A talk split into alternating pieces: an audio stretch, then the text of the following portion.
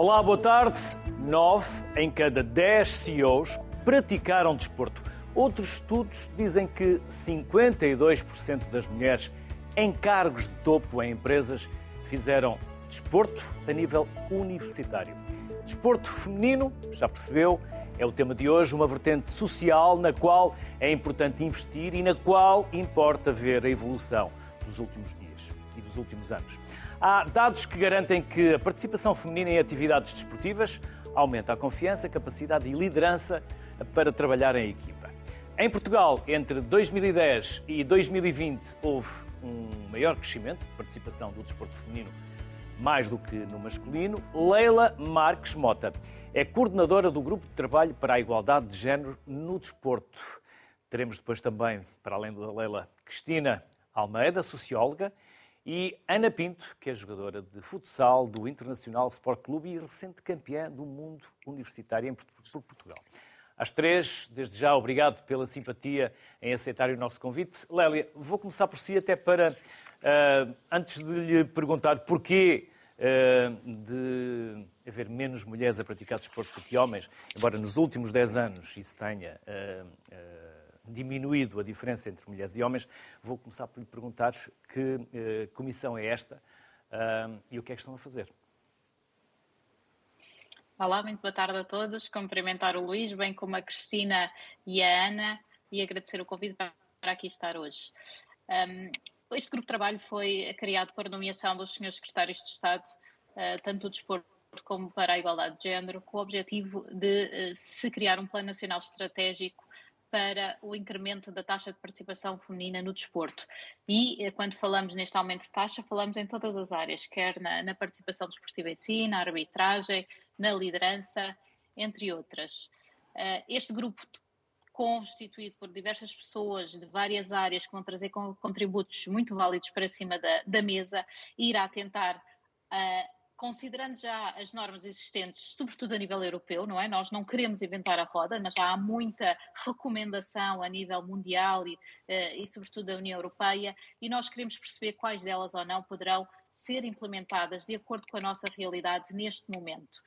O Luís disse muito bem que a taxa de participação feminina no desporto tem vindo a aumentar, mas eu julgo que neste momento a grande preocupação, e não sei se quer a Cristina, quer a Ana eh, concordarão comigo, é a questão da liderança no desporto pelas mulheres.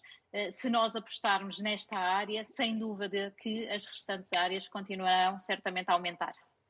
Já que a Leila deixou essa dica, eu altero a sequência das perguntas que tinha para vos colocar. E Cristina, pode, eh, se quiser, eh, comentar o que a Leila acabou de lançar como desafio, a liderança das mulheres no desporto. Olá, boa tarde a todos, boa tarde Luís, muito obrigada por este convite. É de facto aqui mais um, um contributo para, para esta discussão do desporto feminino que de facto tem muita relevância na atualidade. Não, eh, por exemplo, agora neste, na semana, no início do mês, tivemos a presença da senhora Presidente do Parlamento Europeu no Comitê Olímpico de Portugal e ela veio numa curta visita a Portugal e quis vir reunir-se com as atletas da equipa Portugal, mulheres, para discutir precisamente este tema da igualdade de género e da inclusão. Isto é um, um contributo muito importante que, em termos políticos ao mais alto nível, dão aqui relativamente à, à, importância do desporto para toda a nossa sociedade, mas acima de tudo para a valorização da importância das mulheres no desporto foi um, um, algo que nos surpreendeu e que nós ficámos eh, muito agradadas com este, com este gesto de, da Presidente do Parlamento Europeu. Relativamente ao que me pediu para comentar, de facto, se em termos do, da participação das mulheres na prática desportiva as coisas até têm vindo a melhorar, porque também desde os anos 90, nomeadamente ao nível do, do movimento olímpico, tem havido uma série de iniciativas que vêm introduzindo, no fundo, esta mudança. O Comitê Olímpico Internacional tem uma série de, de medidas, desde logo uh, estas recentes medidas das equipas mistas, que é algo bastante inovador e que promovem aqui este aumento da prática das mulheres, mas se tem vindo a, haver, a existir muitas iniciativas para equilibrar a participação de mulheres e homens no desporto, o mesmo já não é verdade no que diz respeito à liderança no desporto, seja ela dentro e fora de campo. Quando eu digo dentro de campo, refiro-me às nossas treina aos treinadores e treinadoras, às árbitas, eh, quando me refiro a fora de campo, eh, remeto-me para a questão da, da, participação das mulheres nos órgãos dirigentes e, e exatamente no, no, poder de decisão do, do movimento desportivo. E aqui temos, de facto, situações muito preocupantes e é preciso olhar com uh, mais atenção. Uh, só para dizer aqui alguns números muito recentes, uh, em termos das nossas federações desportivas, nós temos apenas 19% de mulheres nos órgãos dirigentes. Em termos da, da, participação de mulheres no treino desportivo, como treinadoras, são apenas 15%. E ao nível das uh, árbitras, também apenas um quarto das mulheres, dos árbitros registados nas nossas federações desportivas, uh, são mulheres. Portanto, se crescemos aqui e já conseguimos ter em Paris 24 um equilíbrio de participação em, entre mulheres e homens na participação desportiva enquanto atletas, enquanto praticantes, nestas áreas da liderança temos que, de facto, olhar com, com mais atenção.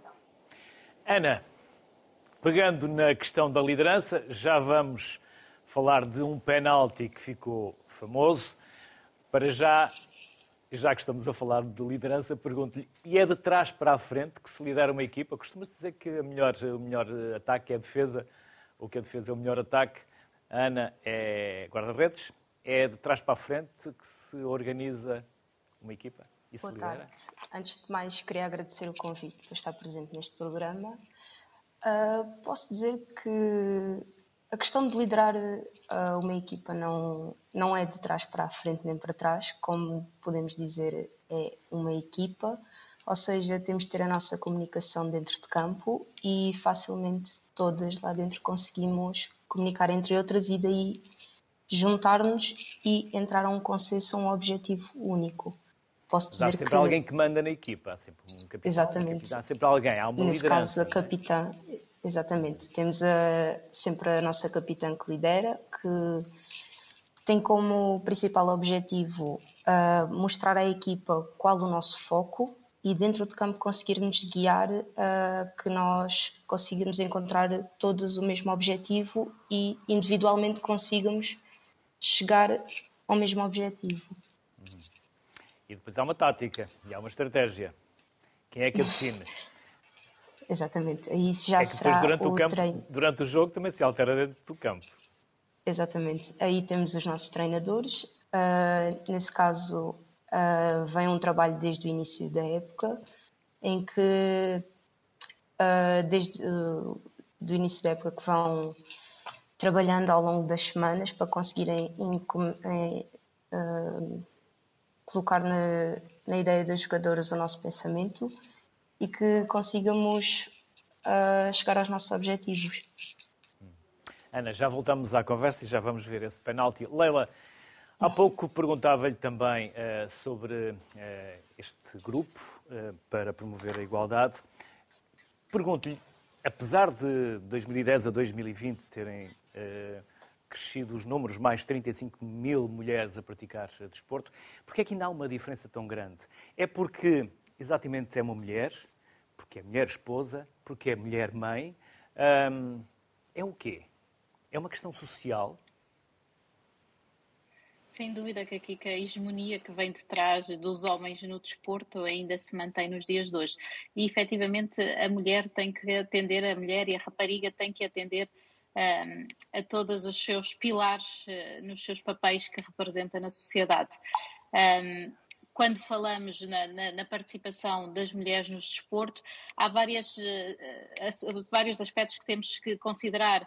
Uh, já foram feitos por diversas vezes levantamentos acerca dos fatores facilitadores e barreiras existentes à, à, participação das mulheres e raparigas no desporto. E realmente nós temos que considerar, primeiro a nível individual, o perfil de cada um, uh, o seu background em termos de, de crescimento, desenvolvimento, bem como apoio e sustentabilidade da sua rede familiar para permitir que a mulher desde cedo, a rapariga desde cedo, eh, comece a, a, participar no mundo desportivo de forma recreativa, ganhando gosto uh, pelo desporto, sobretudo do ponto de vista da saúde, da sua manutenção da saúde e depois, claro, toda uh, a sua a, a, questão interpessoal de relacionamento com um, do interrelacionamento com a sociedade. A mulher desempenha papéis quer ao nível uh, familiares, quer ao nível de trabalho, e ainda há alguma dificuldade na conciliação desses papéis. Mas, sobretudo, o que eu acredito que é fundamental uh, se terem atenção é depois o contexto organizacional do desporto em Portugal. Ou seja, uh, as normas existem, as recomendações existem, mas é necessário que as entidades em Portugal que tutelam o desporto, quer estejamos a falar do Comitê Paralímpico e Comitê Olímpico, federações, clubes, um, todos os seus intervenientes adotem planos efetivos para uh, aumentar estas percentagens que a Cristina tão bem demonstrou uh, na, na sua intervenção. E, portanto, é necessário definir planos concretos, criar grupos de trabalhos que acompanhem esses planos, que façam a monitorização para que se possam existir ajustes para que possamos, uh, de forma mais célere, aumentar a taxa de participação feminina, porque se continuarmos ao ritmo de, de hoje, uh, uh, levaremos muitos anos a, a, alcançar a igualdade de género no, no desporto. Leila, e há aqui um papel dos pais. Fundamental. Os pais são a peça, a peça basilar para que uh, as raparigas, numa fase precoce, Uh, possam uh, embrenhar pelo mundo do desporto. Claramente que, uh, se pelo facto houver na família a história do envolvimento no desporto desde sempre, será muito mais fácil a, participação da rapariga no desporto. Agora, o que é certo é que nós temos também que uh, encarar o desporto na nossa sociedade como um dos fatores fundamentais de bem-estar e de qualidade de vida. E, portanto, se nós, de fundo, conseguirmos uh, realmente capacitar toda a gente da importância do desporto na vida de todos, mais facilmente esta adesão à prática desportiva desde cedo se conseguirá e também é sabido que mulher, raparigas que fazem o seu percurso enquanto atleta mais facilmente fazem depois também a transição para outras posições de arbitragem, ah, de treinadoras, de dirigentes e, portanto, apostarmos nessas mulheres, nessas raparigas, mulheres e jovens mulheres que praticam desporto, mas também criar facilitadores para aquelas mulheres que não tiveram o seu percurso desportivo, mas têm como fonte de motivação outros fatores para igualmente quererem participar de forma ativa no desporto puxarmos também por essas mulheres. E, portanto, não cabe só às mulheres uh, o aumento ou a ajuda no sentido de se fazer a captação de mulheres que possam vir a dar contributos para o desporto. Cabe a todos. Uh, mulheres, por realmente terem um papel uh, ativo na, na, procura e no acompanhamento, bem como de mentoring de outras raparigas e jovens mulheres, mas também, sobretudo, aos homens. De abrirem o percurso para que as mulheres possam ter uma participação ativa no desporto. Cristina, e depois há ali uma altura em que as mulheres, as jovens, adolescentes, 13, 14, 15 anos, começam a desistir. Sim, eu diria que, uh, pelo menos é assim os dados que o dizem, que é um pouco mais tarde. Uh, e este abandono é comum por volta de que idade, rapazes. É, é por volta dos 25. Portanto, a partir ali do. Isto, os dados do Eurobarómetro 2018, que são os, o último indicador que nós temos assim mais abrangente Mas em termos quando da a mulher já é adulta, quando é adolescente, também é. Exatamente. Mas é aí nessa altura que há de facto um grande abandono e que é importante nós tentarmos perceber porquê, e eu acho que quer a Leila, profissionais, casamento... Ana, já exigências familiares, porque sabemos como a distribuição da parte privada, da vida doméstica e familiar, ainda está muito desequilibrada nas, na, nos agregados familiares.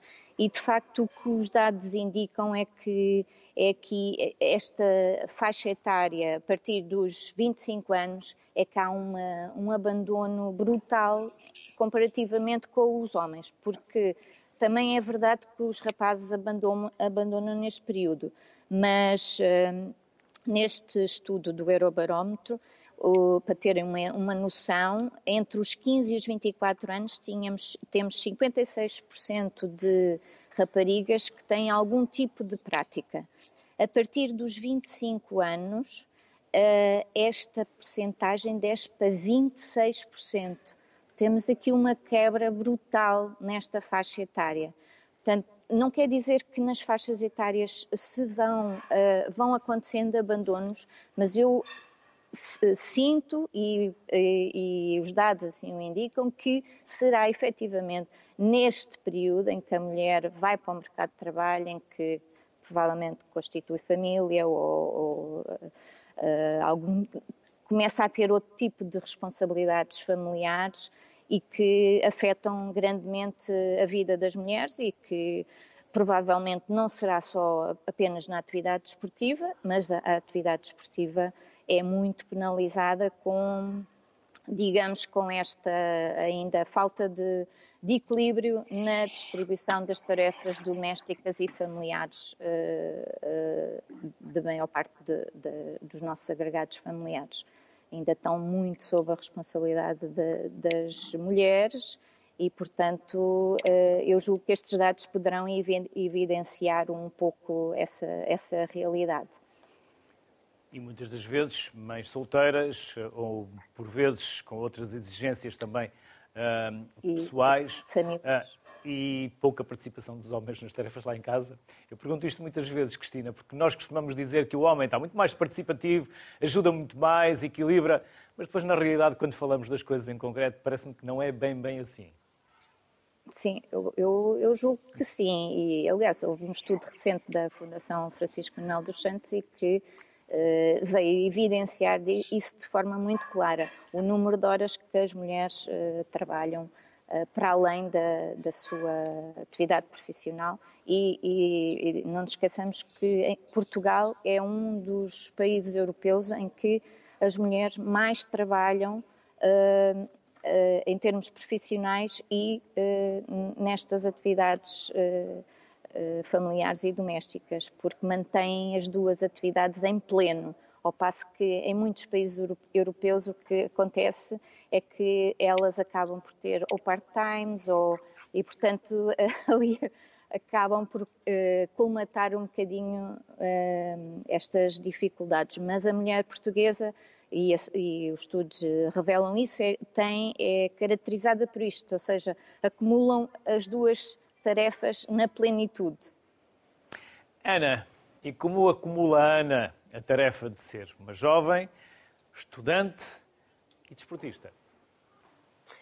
Exato. Uh, um do, dos grandes problemas que eu senti enquanto estudante e atleta ao mesmo tempo foi a falta de apoios e a falta de facilitadores para a prática desportiva. Uh, sempre nunca tive nenhum tipo de estatuto de estudante-atleta, porque os únicos estatutos que nos seriam possíveis era se estivesse participado anteriormente, antes de me candidatar à universidade, em provas de alto rendimento. Como apenas tinha a participação regular nas seleções nacionais jovens, eh, esse estatuto não era o suficiente para ter algum apoio enquanto universitária. Pelo que Felizmente, na minha universidade, sempre tive muito, muita facilidade em chegar aos professores e sempre foi uh, bastante fácil conseguir conciliar a questão de mudar as frequências, alterar alguns trabalhos.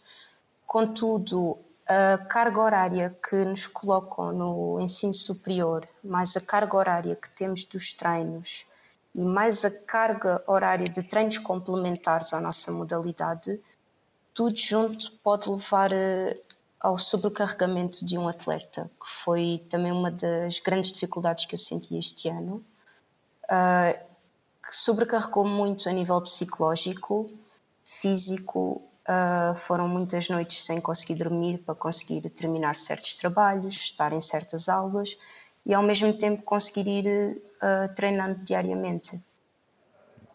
E ser jovem, porque também tem direito a divertir-se e a estar com os, com os seus amigos.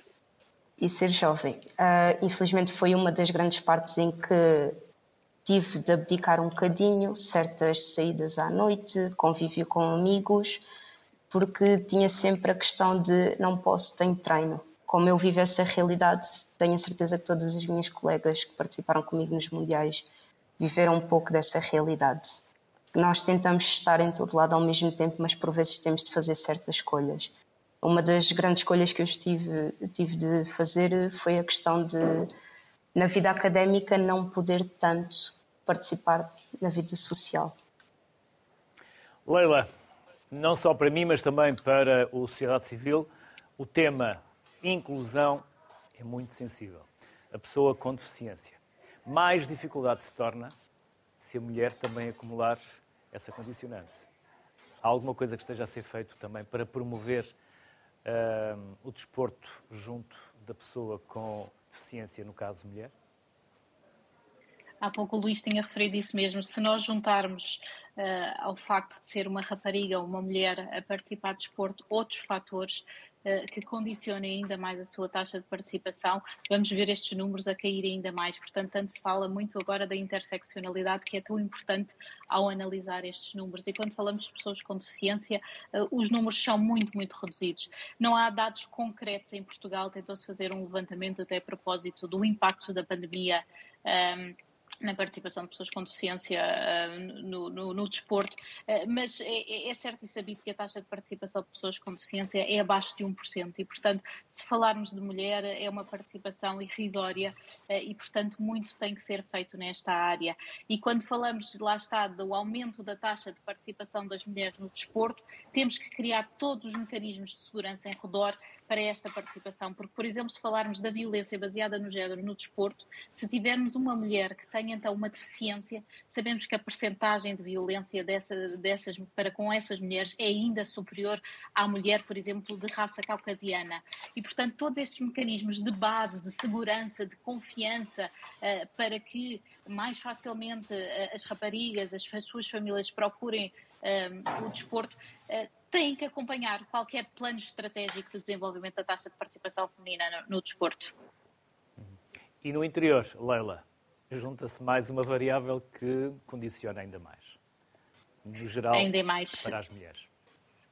Certamente que sim. Uh, por exemplo, o Comitê Paralímpico de Portugal, ao qual eu também pertenço, uh, tem tentado realmente, junto das zonas mais interiores, uh, levar a cabo atividades que incentivem a taxa de participação das raparigas, das mulheres, das pessoas com deficiência no geral, porque se é difícil fazer chegar a mensagem nos grandes centros, ainda o mais é difícil fazer chegar ao interior. E daí também um dos aspectos fundamentais a ser tratado nestas questões da igualdade entre homens e mulheres no desporto é a comunicação a forma como se comunica, a forma como uh, fazemos chegar a mensagem, a forma como usamos imagens como, por exemplo, as da Ana, para uh, criá-las como uh, uma fonte de inspiração, como um, um, dos nossos, uma das nossas referências para que raparigas jovens vejam estas imagens em campanhas publicitárias e que queiram realmente procurar a participação. Portanto, a comunicação é fundamental neste aspecto, assim como as questões de, das leis do trabalho associadas também ao desporto. É fundamental também aumentar, acredito eu, a participação de mais jornalistas mulheres no desporto, porque depois a forma como comunicam também elas, também elas vão interferir na forma como é visto o desporto, bem como a formação de jornalistas homens nesta área, para que se passe a imagem exatamente do que se pretende do, do, do desporto para, para raparigas e mulheres. Cristina, concordou, abanou com a cabeça quando eu perguntei à Leila se no interior se junta ainda mais uma variável para, para dificultar ainda mais o papel da mulher no desporto ou no acesso a ele?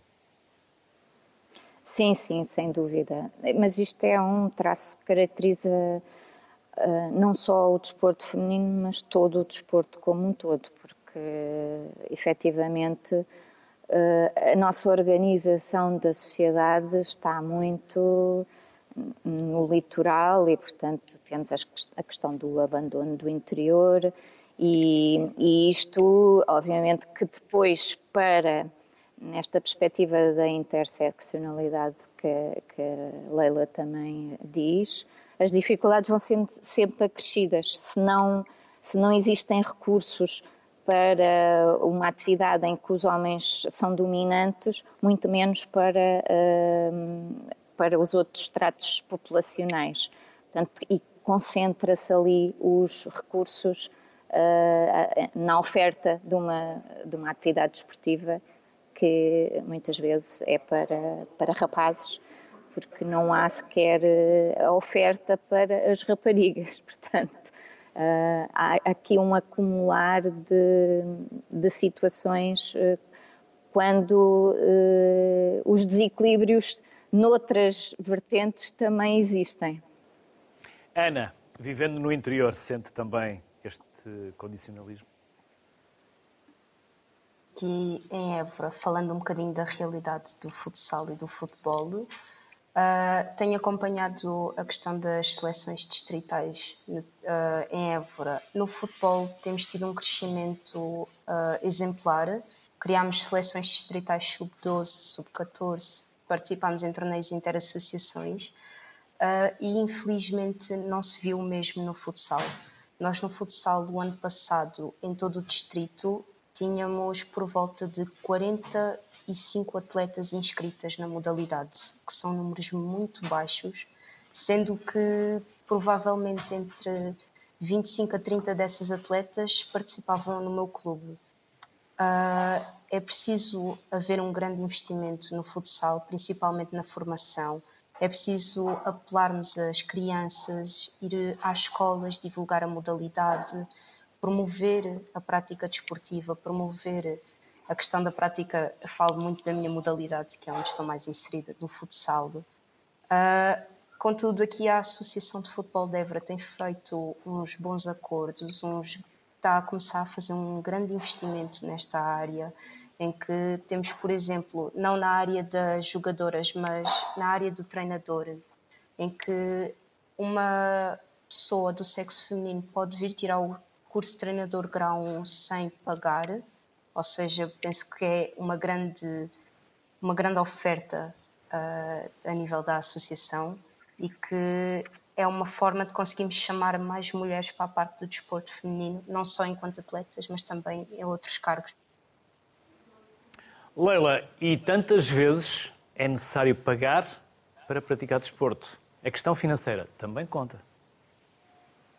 Também conta, certamente que sim. Este exemplo que a Ana dá é de uma federação, como é a Federação Portuguesa de, de Futebol, eh, que pela sua circunstância financeira que vive, tem adotado algumas medidas que implementam realmente o aumento da taxa de participação feminina e esta é uma delas. Eles têm apostado na formação de forma gratuita a mulheres. Uh, tomar a nós que outras federações tivessem condições financeiras para o fazer, mas sim eh, poderá ser uma das medidas a serem eh, aplicadas aqui eh, alguma forma de isenção à participação das mulheres, bem como fatores de majoração nos contratos programas que eventualmente venham a ser feitos com federações no sentido realmente de, de acordo com a sua hum, taxa de participação de, de, mulheres e raparigas, haver alguns fatores de majoração e, portanto, todos esses fatores têm que ser uh, equacionados. É certo que sabemos que vivemos circunstâncias financeiras difíceis no que diz respeito ao desporto e, portanto, é preciso chegar a todas as áreas do desporto, mas sem dúvida que esta é uma das que tem que ser repensar também as questões de, do financiamento à, à prática desportiva. Cristina, e os próximos Jogos Olímpicos vão ter paridade? Sim, é o que se perspectiva, é que Paris 24 seja os primeiros Jogos Olímpicos com paridade. Em Londres já se aproximou de algum modo, com 44%, em Tóquio 48%, e, portanto, 50% será o objetivo de, de Paris 24. Portanto, essa foi um, uma das primeiras medidas do Comitê Olímpico Internacional, entre outras, mas uh, o próprio Comitê Olímpico Internacional, em termos da liderança, também tem um conjunto de, de medidas muito interessantes uh, que recomenda, porque o Comitê Olímpico Internacional recomenda a todo o movimento olímpico, em termos da liderança, desde 96 que eles instituíram uma norma que era em todos os órgãos dirigentes de, das federações, dos de, internacionais, dos próprios comitês olímpicos nacionais, que tivessem um mínimo de 20% de mulheres. E o que é certo é que hoje em dia ainda não, não conseguimos ter eh, nas nossas federações esse, esse nível. Portanto, não quer dizer que as medidas não existam, é preciso é que haja mecanismos também para que elas sejam de facto uh, que vejam uh, resultado e que sejam é, como esta da participação equilibrada de homens e mulheres no, nos próximos Jogos Olímpicos. Outras medidas, por exemplo, que o Comitê Olímpico Internacional também implementou foi o facto de os desportos terem ter que se, sempre provas masculinas e femininas, porque havia muitos desportos que foram introduzidos apenas com provas uh, masculinas, como foi o caso do boxe, e o boxe foi, teve a sua pra, pra primeira participação olímpica mulheres em Londres, por exemplo. Portanto, esta foi outra das iniciativas também que veio estimular aqui a atingir-se este número. Mas, mas sim, Paris, uh, esperamos ver essa realidade acontecer. Ana, Costuma-se dizer que a mulher tem um sexto sentido. Não sei se é verdade ou não, mas teve uma intuição naquele penalti que defendeu. Bastou ficar no mesmo sítio, foi intencional. Nós vamos, entretanto, ver uh, também essa, essa, imagem. Vamos ver o, a marcação do penalti e o momento da sua defesa. O que é que lhe passou pela cabeça naquele momento? Uh, digamos que não passou nada na cabeça naquele momento. Eu foi um sentimento de adrenalina dentro do meu sistema e eu sempre uh, me ensinaram em que nos penaltis devemos esperar uh, pela decisão do jogador, conseguir observar o corpo e através do posicionamento dos membros conseguimos mais ou menos analisar normalmente para que lado é que as atletas costumam rematar. Neste caso, tentei mesmo esperar ao último milésimo segundo e felizmente que esperei, porque depois o penalti acabou por ser rematado para o centro, em que simplesmente tive de agir ali. E o que significou momento. aquele momento? Significou que foram? Significou a campeões. vitória do. Fomos campeões mundiais universitários. Foi um sentimento incrível, foi um jogo com uma adrenalina. Muita gente, muitas pessoas vieram falar comigo a dizer que juntaram a família toda em casa. Estavam todos a vibrar o jogo, pensavam que já estavas tudo perdido e que eu fiquei muito satisfeita com a questão de ter apelado muito público, muita gente conseguiu, viu o jogo. Foi excelente para a divulgação da nossa modalidade, que temos aqui uma geração que vai dar muito que falar. Temos vindo a trabalhar juntas já há uns bons anos e estes mundiais mostrou um pouco do que nós temos vindo a trabalhar durante tanto tempo. Ana, o que vai ser daqui a uns anos, quando terminar a sua licenciatura? Uh, neste momento estou quase a terminar a licenciatura. Tenciono, já estou também a começar o meu mestrado aqui em Évora em Exercício de Saúde e o futsal foi o que me fez abrir as portas para a minha carreira profissional. Neste momento também estou inserida na Associação de Futebol de Évora, no, na parte do futsal, e tenho como objetivos crescer esta modalidade aqui em Évora, no Alentejo. Uh, tenciono também uh, academicamente fazer alguns projetos de investigação onde consiga sempre trazer a questão da minha modalidade e promover o exercício e a saúde Uh, e posso dizer que começar a jogar futsal foi o que me fez iniciar a minha carreira academicamente e mesmo profissionalmente. Sempre consegui complementar os dois e agora fico muito feliz de poder juntar o melhor dos dois mundos. E sente que esta modalidade, estes momentos, estão a tornar uma pessoa mais forte, mais coletiva, uma melhor profissional no futuro? Sim, todo a prática do desporto em geral é bastante importante para qualquer atleta e para qualquer pessoa, porque nos forma enquanto pessoas, enquanto cidadãos. Uh, aprendemos muitos valores, tal como entre ajuda, uh, aprendemos que temos a questão de conseguimos trabalhar em equipa, uh, todos com um pensamento à procura do mesmo. Acho que é o desporto em si traz-nos muitos valores importantes para a vida e para o nosso futuro profissional. Daí ser bastante importante nós conseguimos a, a mostrar às crianças que é importante a prática desportiva e desde cedo incutir tanto nos rapazes como nas raparigas em que devem fazer uma, uh, praticar algum desporto, porque irá-lhes trazer muitas vantagens futuramente enquanto profissionais. Leila e Cristina, não estamos a falar que a prática desportiva apenas forma atletas, forma, acima de tudo, seres humanos. Leila, comece por si. Estamos a falar de formação de pessoas. Certamente que sim, o desporto é certo e sabido que uh, contribui para uma sociedade mais justa, mais capaz, e isso é através realmente uh, do aproveitamento deste capital humano que o desporto uh, faz crescer e faz com que todas as capacidades aprendidas no desporto venham a ser aplicadas nas nossas mais variadas áreas da sociedade. Eh, mas para que o desporto seja efetivamente este contributo válido para a nossa, para a nossa sociedade, é necessário que do próprio desporto ele também se paute por esta igualdade de género desde o início e, portanto, rapidamente têm que ser implementadas medidas que permitam que esta desigualdade que ainda existe no desporto seja comatada para ainda contribuir mais para eh, uma sociedade plena e justa. Cristina. Sim, para além destes valores que a Leila disse e a Ana também reforçou em termos da educação, eu acrescentaria aqui que o, o desporto tem um impacto brutal em termos da saúde de todos nós e, portanto, só por este facto dos benefícios de saúde, de desenvolvimento social, de eh, ele tem que ser eh, disponibilizado e estar acessível a todos e todas. Eh, mesmo em termos das questões da inclusão social, o desporto tem valores brutais, tremendos para a inclusão de todas as pessoas.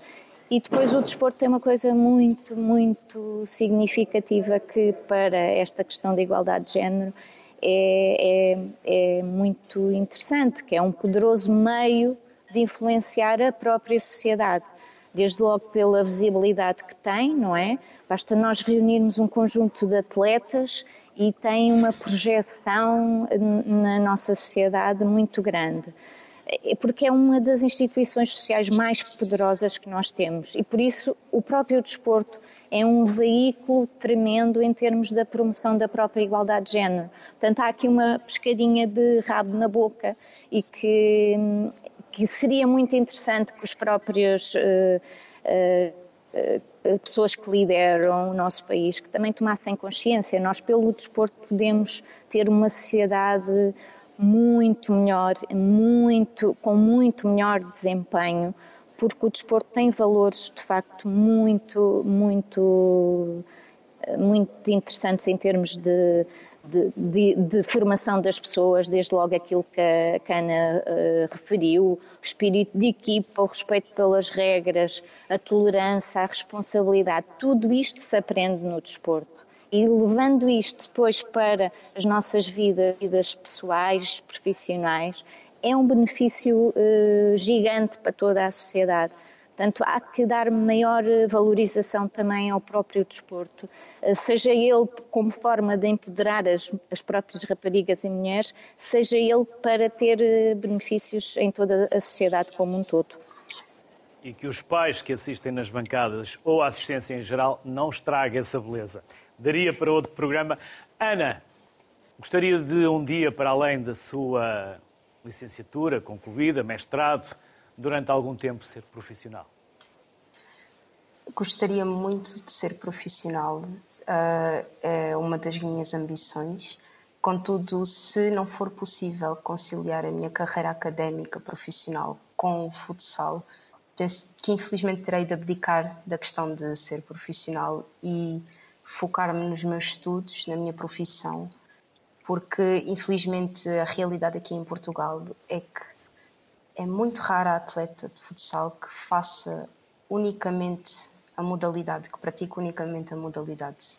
Todas as atletas que eu conheço que, apesar de estarem nos clubes de maior nível, todas, todas elas têm as suas carreiras fora do, da modalidade.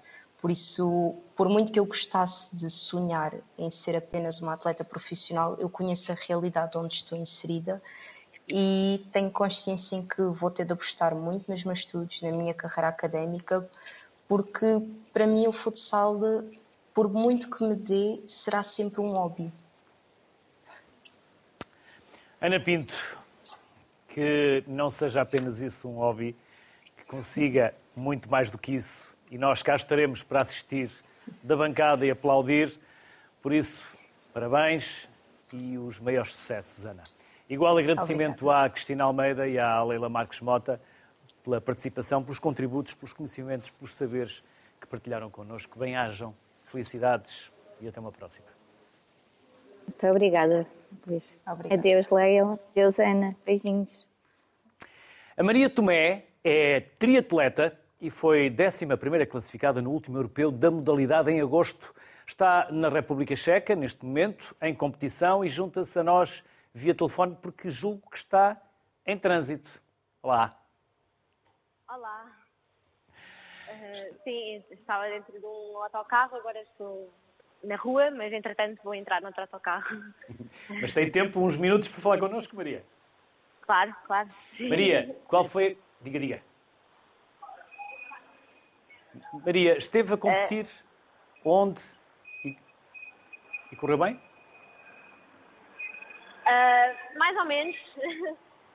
Tive uns percalços na noite anterior à prova, mas mesmo assim decidi alinhar. Uh, e depois não era de todo o meu dia, porque quando cheguei à bicicleta tive uma queda que me colocou um bocado fora de prova e acabei por ter que desistir.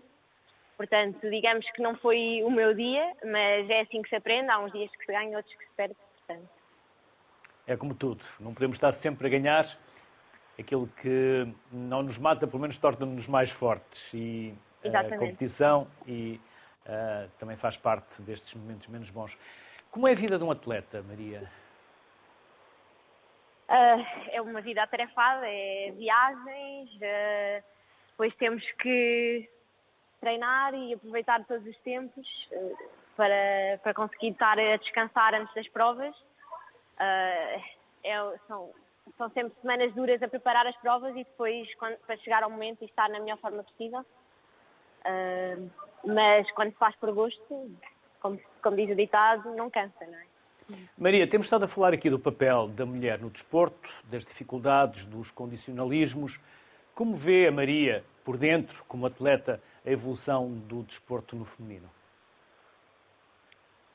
Uh, eu, eu acho que cada vez mais, felizmente, uh, as mulheres conseguem equilibrar a balança. Mas óbvio que ainda há uma grande discrepância entre homens e mulheres.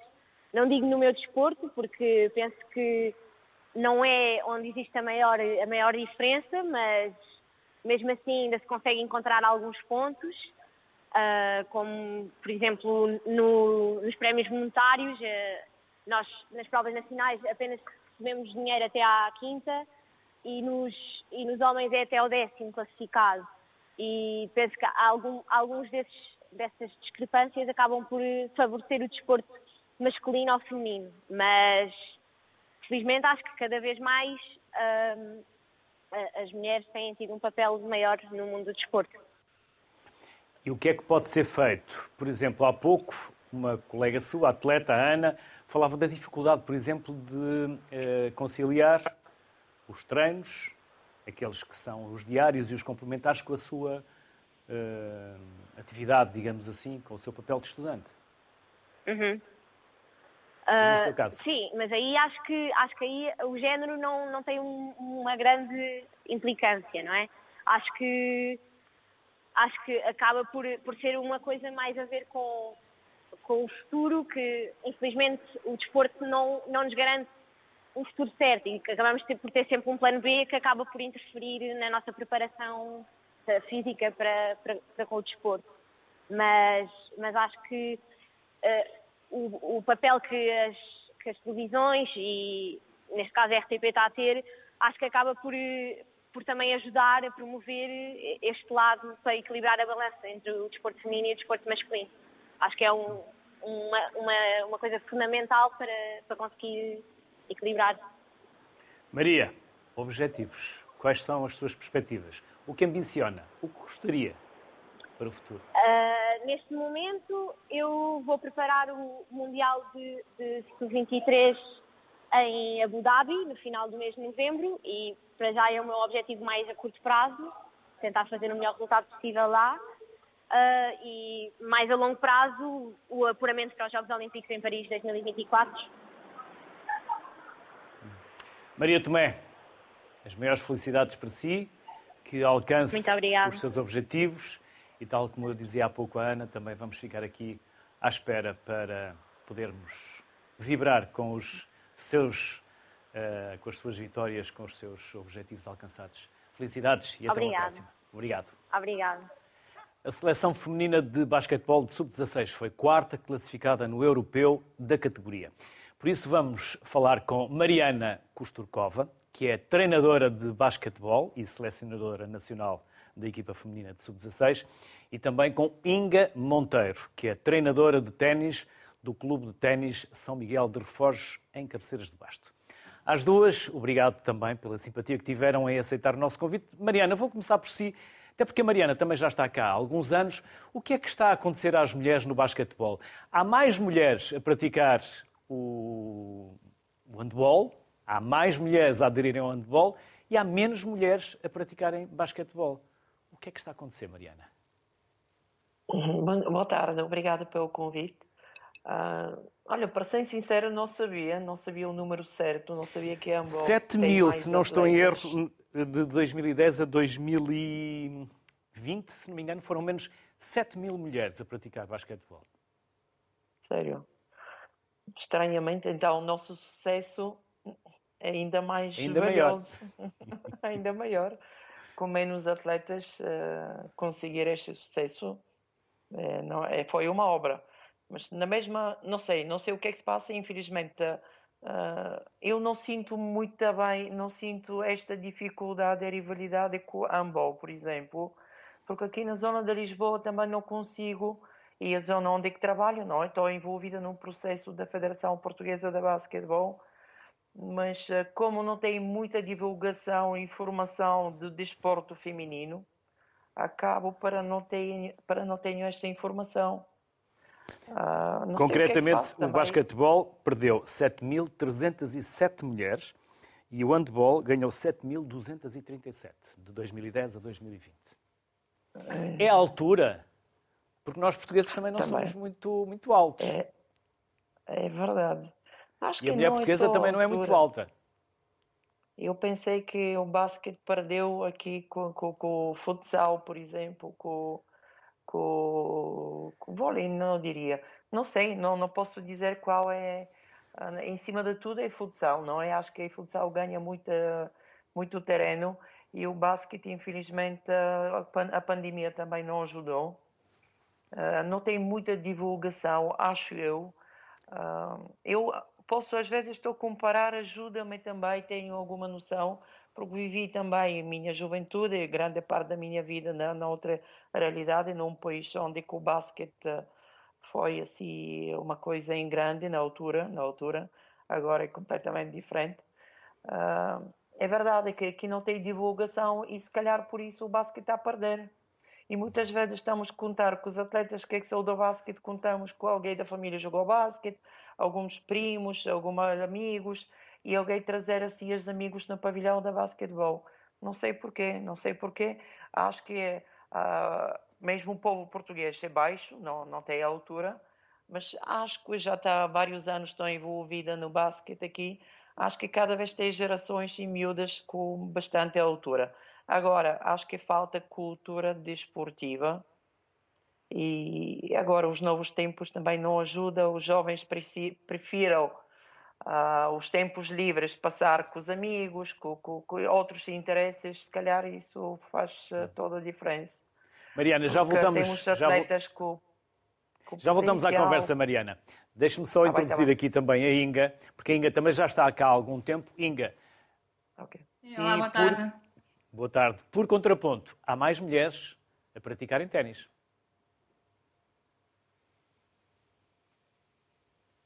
Olá, Inga. Ah, desculpa, não ouvi. Perdi. Dizia eu que, por contraponto, olá, olá. há mais mulheres a praticarem ténis atualmente. Sim, agora está mais gente a, a praticar ténis, mais mulheres. Uh, o ténis aqui em Cabaceiras uh, uh, nasceu em 2009 e eram só 10 uh, pessoas a jogar. Agora há mais mulheres para praticar e está mais interessado neste desporto. Uh, nós temos, por exemplo, 100 alunos e 45 são mulheres. Está a ficar é mais praticamente popular. metade. Sim, é metade, sim. De todas as idades, Mariana? Inga, peço desculpa. sim, nós temos alunos desde os 5 anos até 52 anos. é um desporto que pode começar com qualquer idade com 5 ou 50 anos. Uhum. Inga, já está cá há alguns anos? Estou cá há 7 anos e trabalho no clube há 5 anos. Tem visto uh, que há algo que muda também na sociedade portuguesa, no caso das mulheres, que elas estão mais uh, libertas das suas atividades domésticas e mais predispostas a praticarem desporto, mesmo no interior? Sim, acho que sim. Uh, sim. Há mais mulheres envolvidas de desporto, até joga muitas eh, mais com as filhas e eh, está a participar nos torneios oficiais de todos os federados e o clube está ligado à Associação de Tênis do Porto e ao fomento da Federação Portuguesa de Tênis e participamos em todos os torneios femininos. Mariana, podemos falar deste quarto lugar, como dizia há pouco, ainda teve ficou agora a saber mais importância? Sim, claro, claro. Como foi? Uh, foi, foi, uh, foi espetacular. Espetacular. Pronto, o nosso objetivo foi como a divisão A, não sei se todos uh, vossos espectadores estão, estão, estão, informados, mas no basquete da, da formação tem divisão A, são as melhores 16 equipas e depois existe a divisão B, são os outros países da Europa, por volta de mais 20, que, é que participam todos os anos. Ah, o que é que se passa? Nós, ah, muitos, muitos anos, ah, foi, foi muito difícil equipas portuguesas fazer uma subida na divisão A. Acabamos para há três anos, antes da pandemia, Uh, acho que foi a segunda ou terceira subida, digamos, esta esta idade, sub-16, porque tem a sub-16, sub-18 e sub-20. E conseguimos há três anos subir. Este ano, por direito, já tivemos na divisão A. Nosso primeiro objetivo foi a manutenção da divisão, que é não é nada fácil. Sempre são grupos de quatro uh, equipas, sempre com, as equipa, com, com países, uh, um basquete bastante uh, desenvolvido, com campeonatos fortíssimos e acabamos para este ano de, de cumprir, entramos passo a passo, ganhamos, uh, ganhamos equipas com, com, com potencial, com, com, tradições no basquete, como tivemos no, no, grupo a equipa da Polónia, perdemos com a equipa da Bélgica, que, é está no top 5 do Mundial, por exemplo, uh, perdemos só por dois pontos, depois ganhamos a equipa da Lituânia, a equipa da República Checa, acho que países com tradições Epá, e nosso pensamento foi assim: ganhar, entrar no campo, uh, ganhar jogo a jogo, cumprir o primeiro objetivo, manutenção da divisão A, E depois já com, com, com, vitórias, com o jogo, com a equipa bem preparada, acho que a equipa foi bem preparada. As meninas começaram a acreditar no potencial uh, que é que tiveram e, e chegamos meia final, que é que foi uma boa surpresa para todos, não é? Uh, com o mérito todo, não é? Foi uma, uh, se posso classificar com uma palavra, foi superação a superação grande dos atletas, porque foi, foram sete jogos muito duros, com, com grande intensidade, praticamente só com dois dias de folga, e não foram folga, sempre treinos, preparação, scouting, e acho que foi, foi um campeonato espetacular. Uh, mais do que isso, acho que foi impossível, porque posso dizer, como se calhar você também disse, perdemos atletas, nós também sentimos na nossa preparação que na própria escolha dos atletas, o lote base foi, foi pouca, não foi assim, aquele lote grande para escolher muitas atletas, infelizmente. Uh, já contando com cada uma atleta o que é que devia apresentar, uh, foi, foi difícil, foi difícil. Uh, com muita luta, com toda a entrega das atletas que foram chamadas, tivemos praticamente um lote de 25 atletas ao longo dos últimos seis meses e conseguimos escolher, na nossa opinião, de, daquelas que tiveram melhor neste momento, neste momento, e, e, e, foram e fizeram, deixaram tudo no campo. Acho que foi uma classificação espetacular. Agora, esta classificação também é uma grande responsabilidade a partir de agora, não é? Porque próximo ano outra vez vamos entrar, estamos na divisão A, agora temos que mostrar que esta classificação e este trabalho não foi sorte, com certeza não foi sorte, foi um trabalho ao longo da, da época. Uh, também posso dizer que toda a experiência que, é que as, as atletas passaram, porque estes atletas uh, sub-16, que, é que praticamente passaram dois anos fazer muitos treinos via Zoom em frente do computador. Uh, e é muito difícil. Eu acredito que todas as modalidades que é que agora está, está a participar nestas aqui, nestas conversas, uh, sofreram mas esta geração sub-14, sub-15 passaram em frente de computadores, foi muito difícil pôr-os no campo, criar hábitos de trabalho, a ética de trabalho, isso foi muito difícil, uh, mas conseguiram, conseguiram com grande caráter, com grande espírito de sacrifício e acho que conseguimos Sim. escolher as melhores 12 neste momento. Inga, pratica desporto desde muito nova, julgo desde os 8 anos. O que é que o desporto contribuiu para si, para a sua formação enquanto mulher, para a vida? É, muito. Eu já jogo, como se disse, desde oito anos e é, foi a minha vida e creio e também é, é, faz bem para a nossa saúde, para a mente e é, está a criar uma amizade que demora anos.